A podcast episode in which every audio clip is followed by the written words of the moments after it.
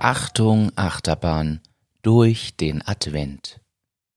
Jetzt ist es natürlich die Zeit, wo alle Glühwein trinken oder auch Schnaps, denn anders hält man manches Familientreffen nicht aus in dieser Jahreszeit und in dieser Adventszeit. Aber nicht jeder möchte immer gleich Alkohol zu sich nehmen. Und Hannes, ich sehe, du hast da was in der Hand. Was ist denn das? Also jetzt tu nicht so, so verlogen hier.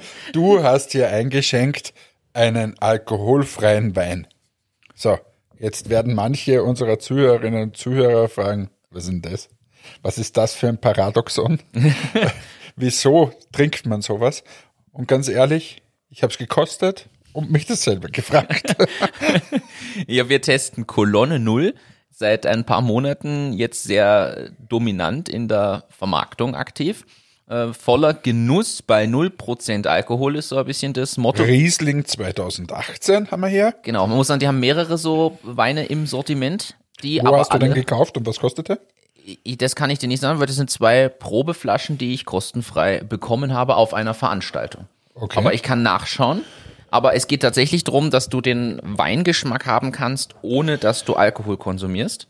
Okay, also warum machen wir das überhaupt? Wir haben ja in der normalen Achtung Achterbahn äh, und Sendung immer wieder Produkttests und da haben wir gedacht, was passt besser als wie alkoholfreier Wein zur Weihnachtszeit. Ähm, und ja, man kann sagen, es ist besser wie nix. Besser, man trinkt sowas, als wie man trinkt gar nichts. Aber das war's auch dann schon wieder mit meiner Produktkritik. Man könnte Also- auch Fruchtsaft trinken, glaube ich, oder? man könnte vielleicht auch Wasser trinken, wäre vielleicht sogar noch gesünder. Oder wenn man halt guten Wein möchte, dann sollte er wahrscheinlich doch ein paar Volumensprozent haben. Und dann geht man in die wunderbaren Weinregionen von Österreich, besorgt sich vielleicht ein Abo von den Korkenfreunden oder was auch immer. Und dann genießt man ihn. Aber einen alkoholfreien Wein, das ist schon wirklich eher schwierig in der Weihnachtszeit.